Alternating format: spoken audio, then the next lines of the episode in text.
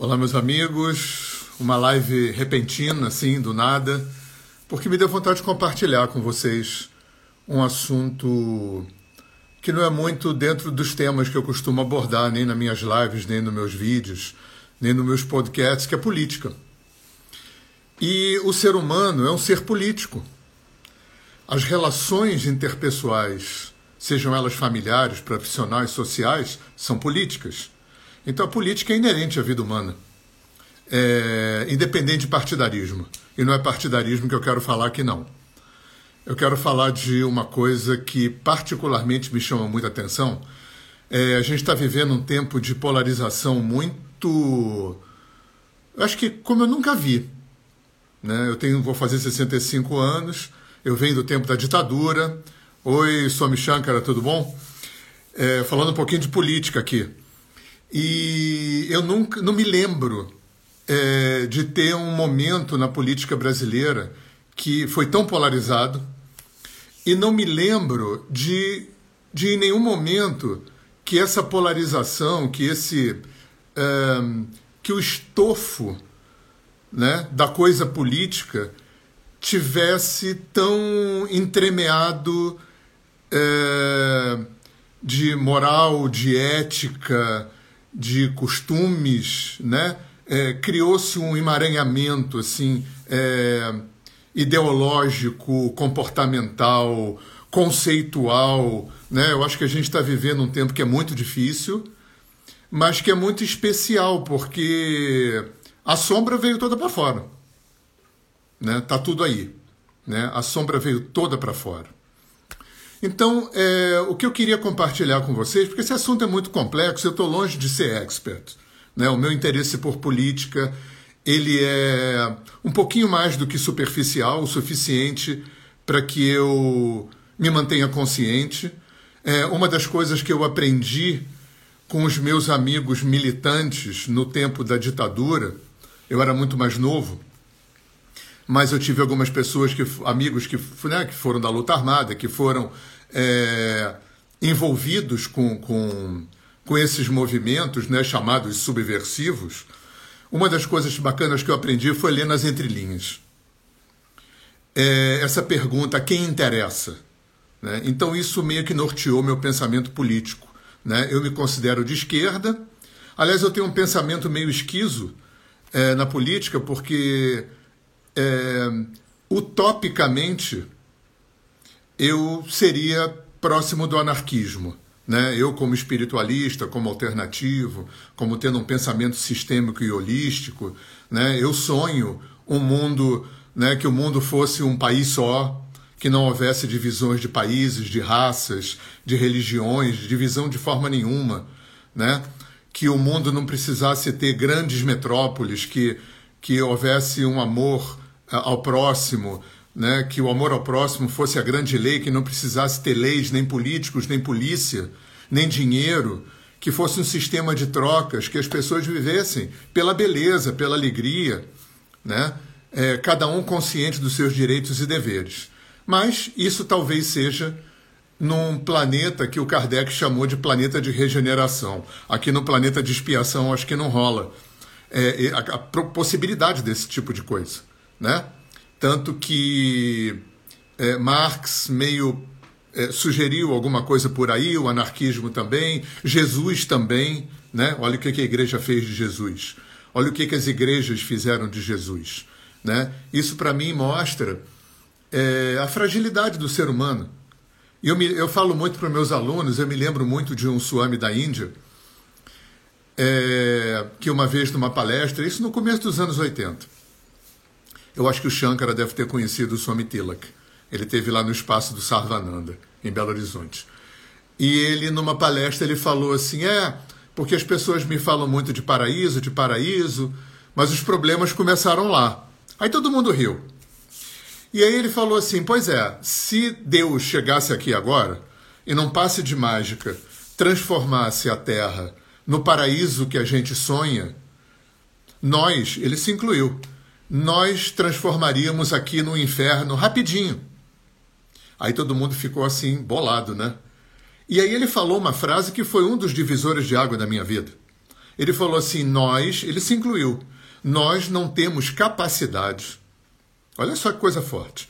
Nós não temos capacidade de viver no mundo que a gente sonha. Nós não temos cacife para viver no mundo que a gente sonha. A gente transformaria esse mundo no inferno rapidinho, porque nós somos pessoas problemáticas. Isso quer dizer, provavelmente, que nós estamos no lugar certo. No lugar certo. É, eu sempre penso que talvez não seja para a gente mudar nada. Talvez seja para a gente passar de ano. Eu fico com essa impressão quando eu vejo as pessoas é, é, é, muito implicadas em mudar o planeta, salvar o planeta, mudar, mudar, mudar, mudar, o fora, o externo. Eu fico com a impressão de que se como a gente tivesse assim no colégio, no terceiro ano do, do ensino fundamental, ou, ou segundo grau, não sei mais como chama isso. A gente tivesse no terceiro ano e, em vez da gente estudar para passar para o quarto, a gente fica fazendo movimentos para tentar transformar o terceiro ano em quarto ano. E a gente não vai transformar o terceiro ano em quarto ano. A única possibilidade que a gente tem é estudar para passar de ano, para passar para o quarto ano. Agora, um fator complicador desse pensamento, né, para não ficar aquela ideia de, pô, então a gente tem que sentar e não fazer nada, deixar tudo cair do céu, deixar tudo se acabar e a gente não fazer nada, também não. Provavelmente também não. E isso é quase um paradoxo. E eu acho que quem expressa bem esse paradoxo é um livrinho que tem uns 5 mil anos, mas que é muito atual, que chama Bhagavad Gita. E no Bhagavad Gita, Deus, né, Krishna, fala para Juna que, ao mesmo tempo que não é para não fazer nada, não é, não é para fazer para é para fazer apenas porque o fazer se faz por si mesmo. Isso é de uma sofisticação filosófica absurda. Mas isso é exatamente, me parece, é a grande chave para a gente lidar com, com um, um aspecto da existência que a gente fica fingindo que não existe, que é a imponderabilidade. A gente gasta uma, uma energia federal imensa né, é, é, é, emocional, psicológica, cronológica, né? Tentando controlar o incontrolável e tentando acreditar numa, numa proposta fake né? que é para sempre. Né? A gente comprou esse presente fake aí. A gente não tem para sempre em nada. E a gente fica gastando uma energia imensa tentando reter aquilo que vai passar e tentando controlar aquilo que não tem controle. É totalmente insano isso que a gente faz. Mas como os orientais eram espertos, eles já sacaram isso há milênios atrás. O Bhagavad Gita é um manual de como lidar com isso. Como é que eu lidero com a imponderabilidade? Como é que eu lidero com a impermanência? É, é para implicar os meus talentos, o meu agir 100% no externo para mudar? Não. Parece que não. É para não fazer nada? Também não. Isso é enlouquecedor, porque isso é um absoluto paradoxo. E o Bhagavad Gita fala desse paradoxo.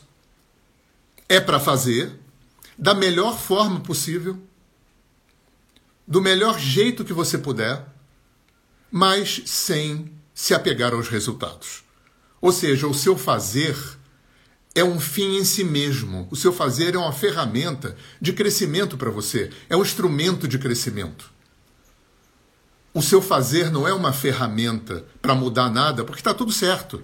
O Criador não, não foi ao banheiro e Satanás veio e fez sacanagem aqui. O Criador não errou. A gente tem que entender a diferença entre estar errado e estar desequilibrado.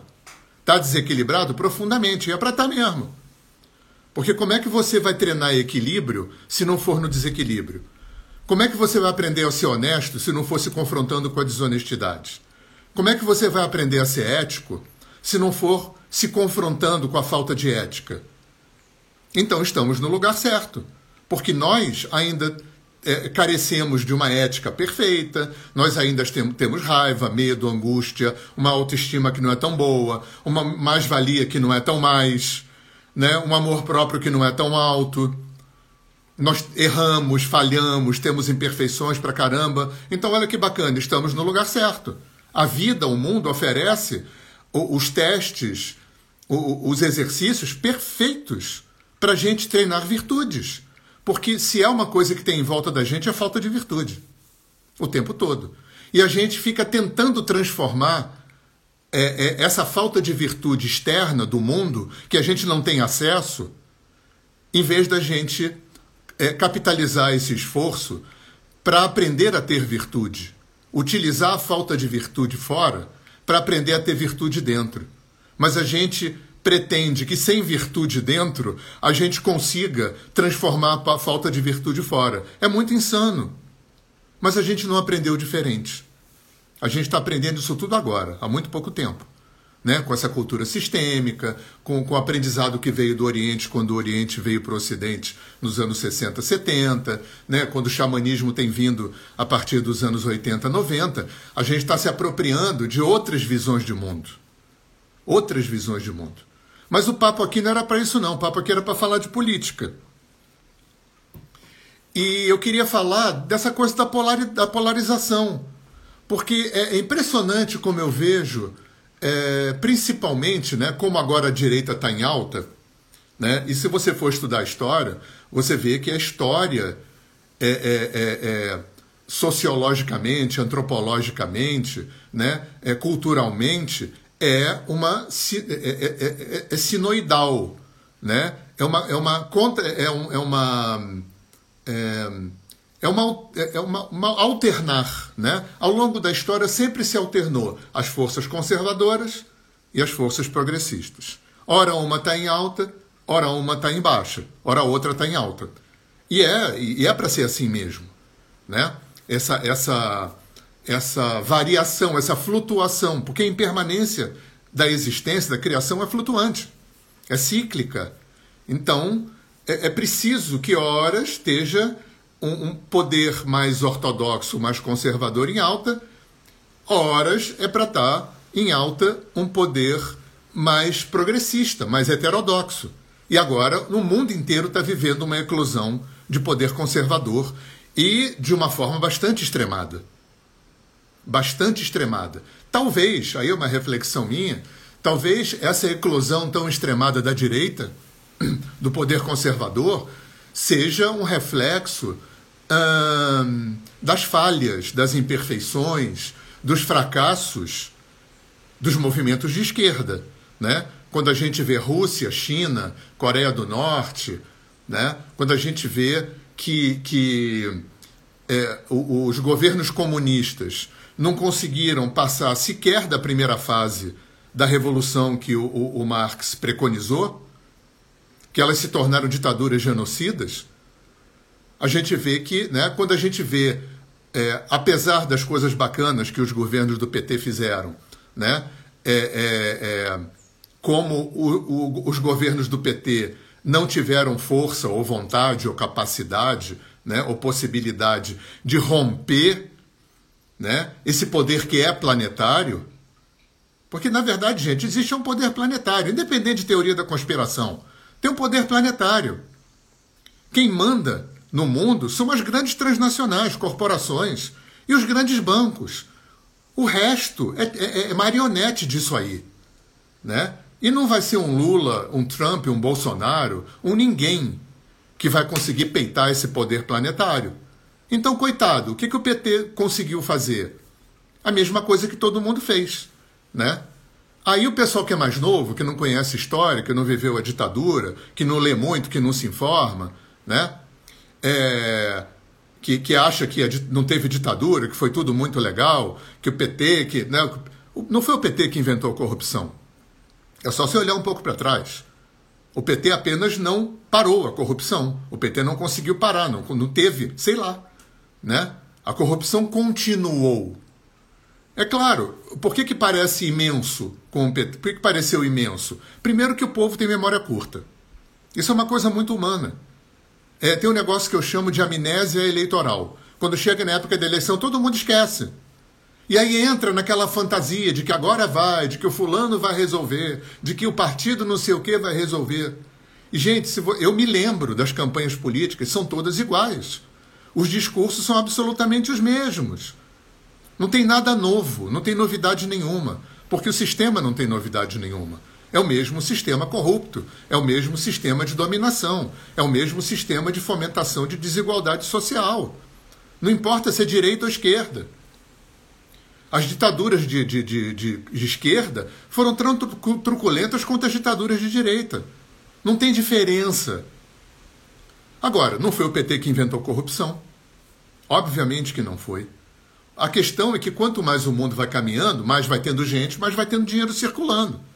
Então, claro que se você comparar a quantidade de dinheiro circulando no tempo do Sarney e agora, e no tempo do PT, no tempo do PT tinha mais gente, tinha mais dinheiro circulando. Então parece que teve mais corrupção. Mas é a mesma. Galera mais velha, lembra do tempo do PT? Do, do, do Sarney? Eu lembro. Não foi menos corrupção. Não foi mesmo. Foi muita corrupção. Muita. Agora o pessoal mais novo não sabe nada disso e fica engolindo desinformação, ainda mais agora que tem essa coisa de fake news, né? Quantas pessoas que enchem a boca para falar comunistas leram minimamente o Manifesto Comunista do Marx e do Engels? Minimamente.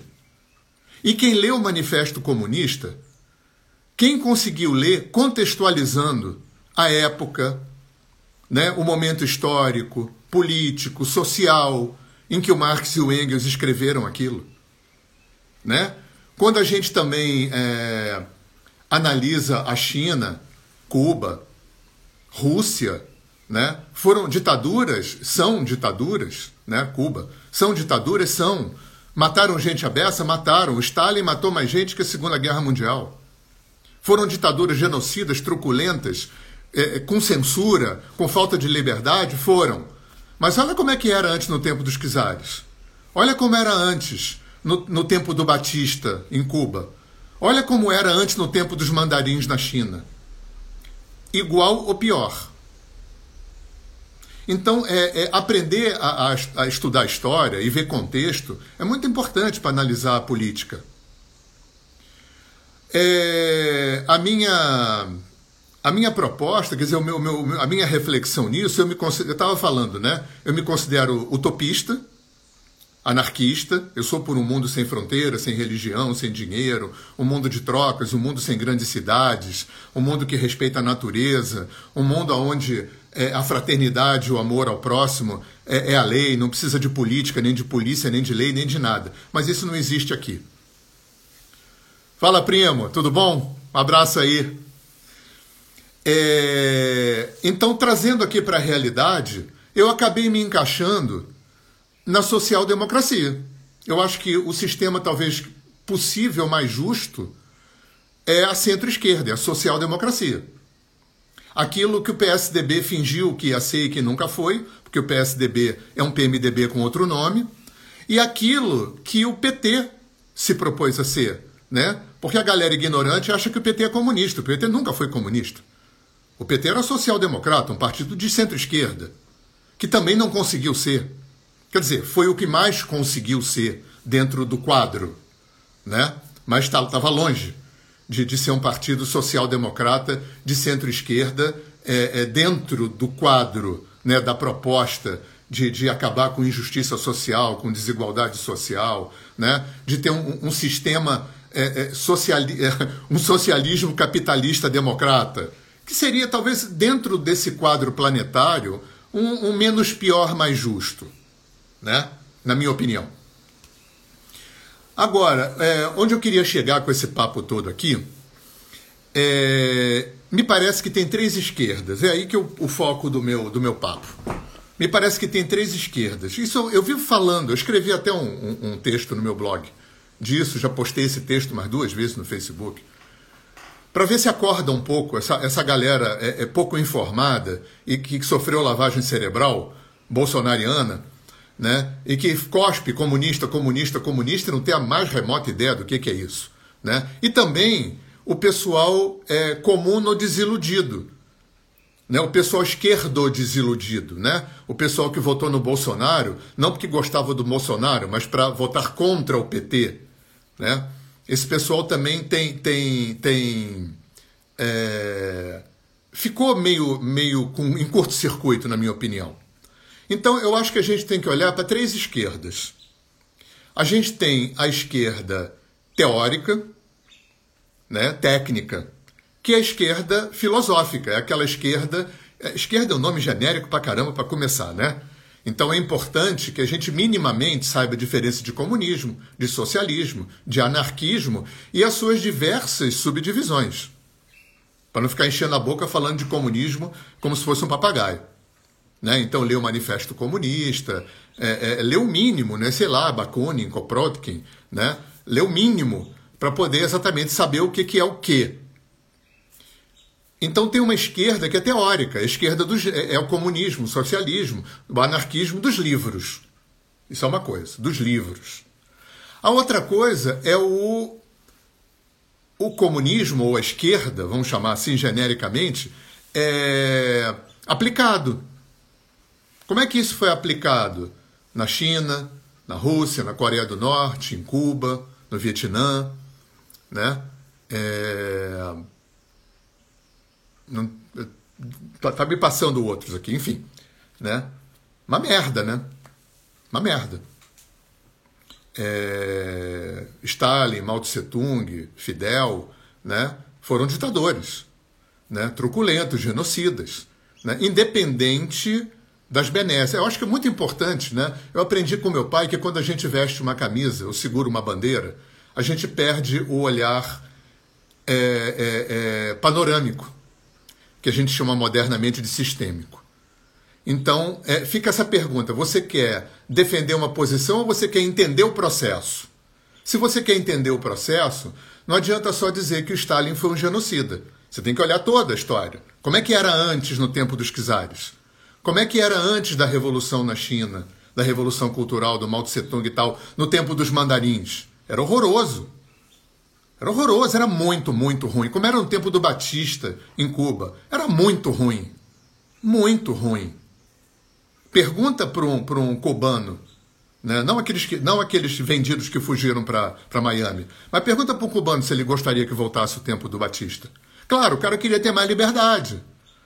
O cara queria ter mais acesso à internet, o cara queria ter mais, né, um pouco mais de autonomia. Todo mundo quer, o ser humano quer. Né? Por isso que o capitalismo é, é, é o sistema que, que, que vigorou no planeta. Porque ele puxa do ser humano o mais humano, o mais, o mais é, raso, né? que é nos seus desejos, que é nas suas vontades, que é. Né?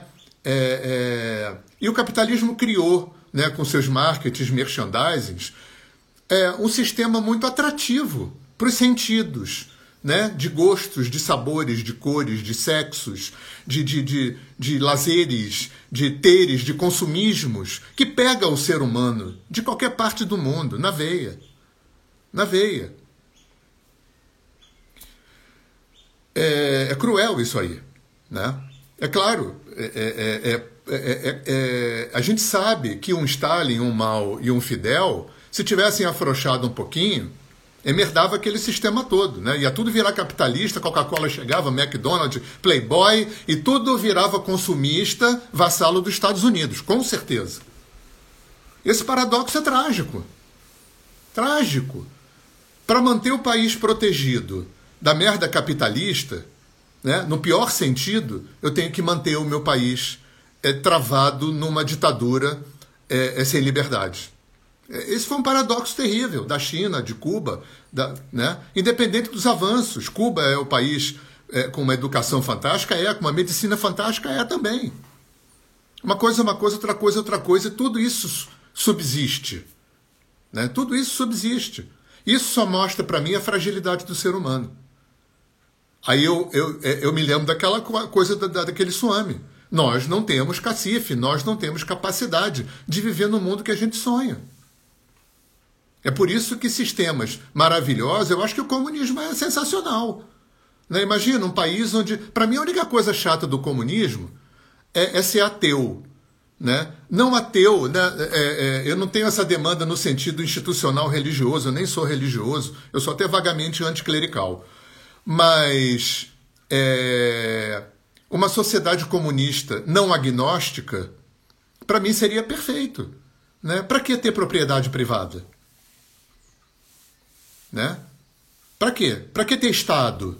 É genial aquilo que, que Marx e Engels pensaram. É genial o que os anarquistas pensaram, mas totalmente inexequível para essa humanidade. Tá aí, tá cheio de prova aí. Cuba, China, Coreia do Norte, Rússia. Tá aí. Isso é a prova escrachada para mim, né? É, da, da, da impossibilidade que o ser humano tem de viver alguma coisa que seja um pouco melhor do que isso que a gente vive. Aí me vem essa, essa reflexão. Então talvez não seja para mudar aqui, talvez seja para sair daqui, para passar de ano. Né? Para renascer em outro planeta, em outro nível. Deve ser, né? se é, é uma se a, o universo é uma escola, provavelmente tem outros planetas em outras densidades vibratórias, né? onde a gente vai passando de ano. E aqui vai se mantendo é, é, é um planeta nesse nível, para esse tipo de humanidade ter o quê? Ter é, confronto. Confronto da, da violência, da desigualdade, da, da injustiça, da mentira, da corrupção. Para quê? Para aprender a ser verdadeiro, justo, compassivo, honesto, ético. Me parece. Então a gente tem uma esquerda teórica, voltando lá para a história. Isso é uma coisa. A gente tem a esquerda aplicada, que é como aquilo dos livros se aplicou no mundo. Isso é outra coisa. Outra coisa. Aí que o pessoal da direita fica, né, mantendo aquela cantilena. E Cuba, e Rússia, e China, né? Porque não, eles não conseguem, ou não podem, ou não têm informação, cultura ou abertura intelectual para entender esse contexto todo. Estudar história, né? Conseguir olhar para a história sem, sem sem estar vestindo camisa e segurando bandeira, né, para entender o processo todo, né, para entender a, a, a, o jogo sistêmico, evolutivo do planeta. E tem a terceira esquerda, que é a esquerda simbólica. Essa esquerda simbólica, ela, ela não necessariamente tem a ver nem com a esquerda teórica, nem com a esquerda aplicada. Ela é, um, ela é um, um, uma visão de mundo que foi se estratificando né, ao longo do tempo, principalmente de um século para cá. Então, o que é esquerda simbólica? É proteção à natureza, é, é o não racismo, é a não homofobia, é, é, é a igualdade social, é a não censura, é a não xenofobia. Tudo isso é esquerda simbólica. Por quê? Porque a direita simbólica é o quê? A direita simbólica é censura, tortura. Quando você pensa em direita, no imaginário coletivo, no inconsciente coletivo, ficou essa polarização também. Simbolicamente, arqueti virou um arquétipo. Qual é o arquétipo direita? Desigualdade social, dominação, é, é, é, é escravidão, censura, violência, tortura, destruição da natureza, ganhar dinheiro a qualquer custo é, é, é, pirâmide social. Isso é a direita simbólica. Então é muito importante a gente, é, na minha opinião, né, sei lá se é importante, para mim é, né, foi importante entender é, é, esses três. Na, a direita também.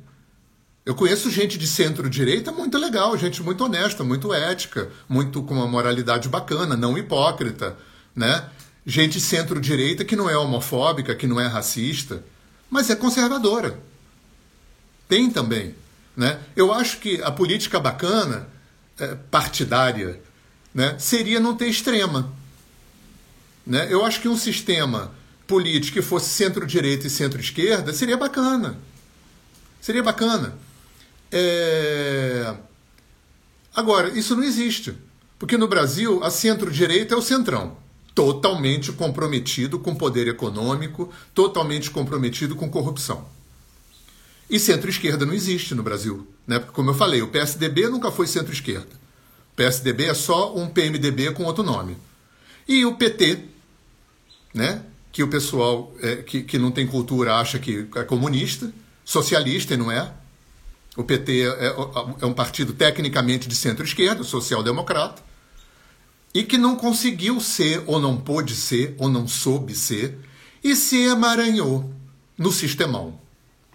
Né? Se emaranhou no sistemão e, apesar de ter feito avanços, foi muito bacana, muita coisa que o PT fez bacana. Agora, todos os governos, dos piores possíveis, também fizeram coisas bacanas.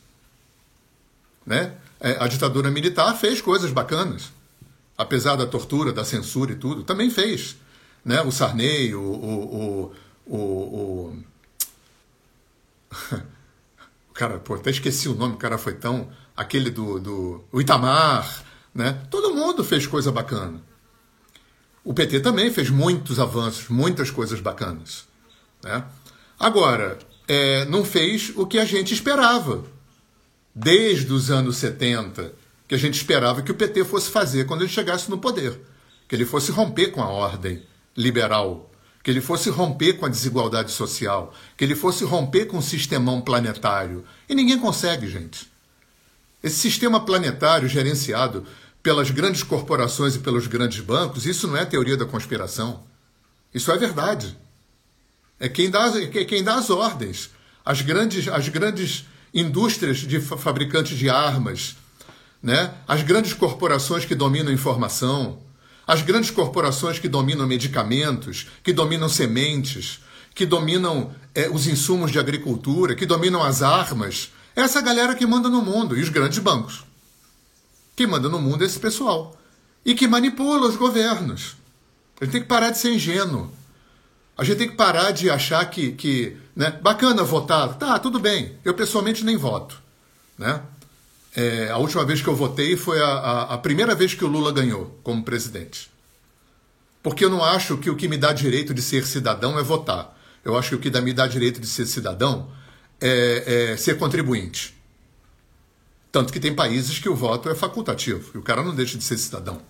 Né? Então eu não voto. Eu dou minha contribuição para a vida de uma outra forma. Né? Eu dou minha contribuição para a vida com com os meus vídeos, com os meus áudios, com a minha música, com os meus livros, com os meus textos. Né? É assim que eu me sinto contribuindo. Porque eu entendi para mim né, que, que eu não tenho que mudar nada fora. O que está acontecendo no mundo está certo.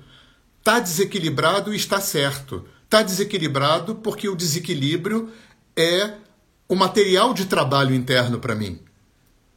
E está certo, porque quem quer que seja Deus não fez errado. Não tem, para mim não tem acaso, não existe acaso, não existe o Satanás cristão. Para mim existe uma inteligência. Uma inteligência que opera em toda a criação. Né? Eu não sei como é que é, eu não sei se vem de um cara numa nuvem, ou não sei se tudo é o. Né? Não me importa conceito teológico. Eu, para mim, a, a vida é consciente, a vida é inteligente. E essa nessa inteligência não tem espaço para a luta do bem contra o mal, para forças involutivas. Né? Eu acho que o espaço que tem, e a gente olha em volta, é exercício, resistência, é, é teste. Para quê? Para que a gente, para que nós podemos nos tornar seres humanos é, que consigam viver no planeta que a gente sonha. Eu acho que talvez isso, para mim, essa é a chave. Como é que eu preciso. É, o que, que eu tenho que transformar em mim para poder, poder ter cacife, para poder viver no planeta que eu sonho? Porque senão, gente, isso, eu fico vivendo uma fantasia. Uma fantasia inútil, que é a fantasia de implicar todo o meu ser tentando mudar o fora, tentando mudar o externo, né? tentando mudar o outro, o pai, a mãe, o filho, o patrão, o país. Né? Claro repito, para quem não ouviu antes, né, sempre tendo que lidar com esse fio da navalha que o Bhagavad Gita, né, que o Tao Te King, que é o mesmo tema, que é a ação na inação e inação na ação. É para não fazer nada? Não. É para fazer alguma coisa com um objetivo? Não. O fazer não tem uma meta. a meta do fazer é ser instrumento de crescer. Aí é aquela coisa do Siddhartha. O caminho se faz caminhando. O que, que é isso? O que, que é o caminho se faz caminhando? Porque não tem meta. Não tem um lugar para chegar. Por quê? Porque a gente não sabe. A única meta que é possível para a gente é crescer e melhorar como ser humano. O resto não é possível. Pelo simples fato de que a gente não tem a menor capacidade de entender um pentelésimo da complexidade da criação. É muita arrogância da nossa parte achar que o que está acontecendo está errado, que a gente deve mudar. Gente, é muita pretensão. É de uma arrogância gigante, bem típico de homem branco, greco-romano, cristão judaico. É falta de humildade sistêmica, é falta de humildade espiritual. Então a proposta aqui é essa, né? É a gente se apropriar desse quase paradoxo, porque é um fio da navalha. Por isso que os Vedas falam, né? Caminhar no caminho da verdade e andar sobre o fio da navalha. É para fazer para mudar? Não, porque o que está está certo. Porém está desequilibrado. Então o meu fazer deve ser no sentido de capitalizar o desequilíbrio a meu favor. É claro que cada ser humano que melhora, por ressonância, influi no coletivo. Essa sabedoria que o oriental, o índio, o africano tinha, que a gente tem que se apropriar também. O único jeito de mudar o outro é a gente mudando a gente. Porque quando a gente muda a gente, a gente muda a frequência que a gente oferece para a vida. Isso é pura física quântica. O que eu recebo da vida é diretamente proporcional ao que eu emito. O único jeito de mudar a qualidade do que eu recebo da vida é mudando a qualidade do que eu emito para a vida. Tá? É, por isso me interessa a esquerda simbólica. Muito mais do que a esquerda teórica e a esquerda aplicada. Essas não me interessam. A teórica até me interessa, porque eu, eu tenho uma, um interesse intelectual. Eu gosto da literatura anarquista, eu gosto da, litera, da literatura de esquerda, né? tanto, do, tanto da, da, da extrema esquerda quanto dos autores de esquerda, né? os galeanos, os Paulos Freires, né? Essa galera, as Elianes Bruns, os Sakamotos, os Gabeiras, né? Mas o que me interessa mesmo é a esquerda simbólica. Porque essa é que me move em direção à honestidade, o amor à natureza, o respeito ao próximo, o respeito à desigualdade, de não ser homofóbico, de não ser racista, de não ser machista, de não ser misógino, de não ser xenófobo, né?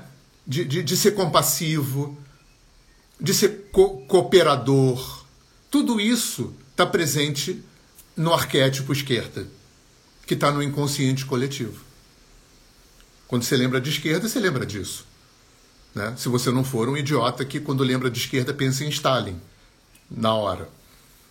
Mas a, a, a esquerda que, que importa, em última instância, né, é a esquerda simbólica, é essa que nos move como a direita simbólica que está movendo o nosso país nesse momento. Né? Que é esse clima que se cria, aonde se incita, onde direta e indiretamente né, se abre um, um, um espaço para homofobia, para xenofobia, para censura, para destruição da natureza, para desigualdade social, para o racismo, para o machismo, para a misoginia. Né? Isso, é, isso é arquetípico, isso é simbólico, isso é subjetivo. Isso é implícito, isso se implicita no ambiente. Né? Então é isso que eu queria compartilhar com vocês, né? um pouco do meu pensamento político. É... Eu confesso que eu enchi um pouco o meu saco. Né? As pessoas da minha época, Fernando Dobin deve lembrar disso, né? o quanto a gente ficou procurando o menos pior para votar. E o meu saco encheu de procurar o menos pior.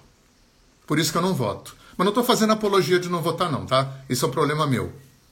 Né? Aliás, mentira. Eu rompi o meu voto é, é, para votar contra o Bolsonaro. E romperei de novo né, o meu voto para votar em qualquer um que concorra com o Bolsonaro. E tchau. Eu não voto para prefeito, não voto para vereador, não voto para deputado, não voto para senador, para governador, para ninguém. Né? O único voto que eu quebro nesse momento é um voto para votar contra o Bolsonaro. Essa é uma opção minha, tá? Não estou fazendo apologia de não votar. É, eu estou fazendo apologia da gente é, procurar ter, é, desenvolver um olhar sistêmico. Talvez esse seja o, o, o, o intuito maior do meu papo aqui, né? Para que a gente possa é, muito mais do que segurar bandeira, muito mais do que vestir camisa, a gente poder ter uma parte da gente, né? E no xamanismo mexicano, os xamãs falam que o, xa, o xamã tem que ter uma visão dupla.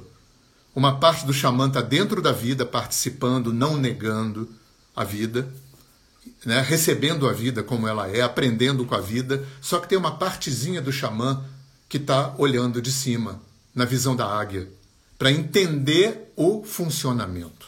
Por isso meditar é tão importante. Que meditar também vai ligar no nossa cognição essa capacidade de, de ter essa neutralidade, esse distanciamento. Neutralidade não é não ter opinião formada. Neutralidade não é não votar em ninguém. Neutralidade não é, não é, é, é, é ter valores. Nada disso. Neutralidade não é isso. Neutralidade é só uma habilidade de, independente de estar na vida, de ter opiniões, de ter metas, de ter é, é, é, é, opções e fazer escolhas, mas tem uma parte de mim que não perde, que tem essa capacidade, essa habilidade de entender o processo. Eu preciso entender o processo, independente dos meus gostos, das minhas opções, escolhas, das coisas que eu acho certo, errado, bem, mal, ruim, bom, blá, blá. isso é humano. Não tem como não ter opinião, não tem como não ter valores. O que a gente não pode perder é a visão sistêmica. O que a gente não pode perder é a visão panorâmica, na minha opinião. Tá bom? Então fica aí esse monte de reflexão para vocês aí, sem nenhuma pretensão de nada não é só de falar um pouquinho e variar um pouco um tema, o tema aqui, né? Porque eu só falo de terapia, espiritualidade, terapia, espiritualidade